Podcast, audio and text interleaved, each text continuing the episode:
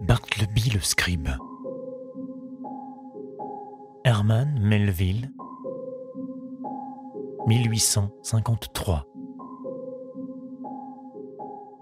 Je suis un homme d'un certain âge. La nature de mes occupations au cours des trente dernières années a voulu que je fusse particulièrement en contact avec une catégorie d'hommes intéressants et quelque peu singuliers, semble-t-il, au sujet desquels on n'a encore, à ma connaissance, rien écrit. J'entends les copistes de pièces juridiques ou scribes. J'en ai connu un très grand nombre dans l'exercice de ma profession ou en privé, et je pourrais, si je voulais, raconter sur leur compte une foule d'histoires qui feraient sourire les hommes d'un bon naturel ou pleurer les âmes sensibles. Mais je renonce aux biographies de tous les autres scribes pour quelques passages de la vie de Bartleby, scribe lui-même, et le plus étrange qu'il m'ait été donné de voir ou dont j'ai jamais ouï parler.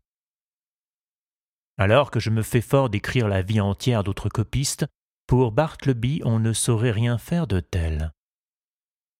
Je crois qu'il n'existe pas de matériaux qui permettraient d'établir une biographie complète et satisfaisante de cet homme.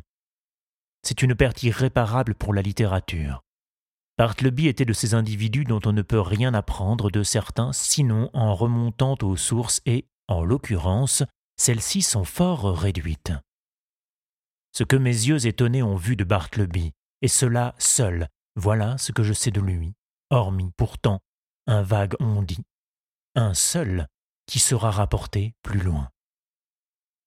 Avant de présenter le scribe tel qu'il m'a paru pour la première fois, il est bon que je fasse quelque peu mention de moi-même, de mes employés, de mon affaire, de mes bureaux et de tout ce qui m'entoure. Car une telle description est indispensable pour faire comprendre de manière adéquate le personnage principal qui va être introduit.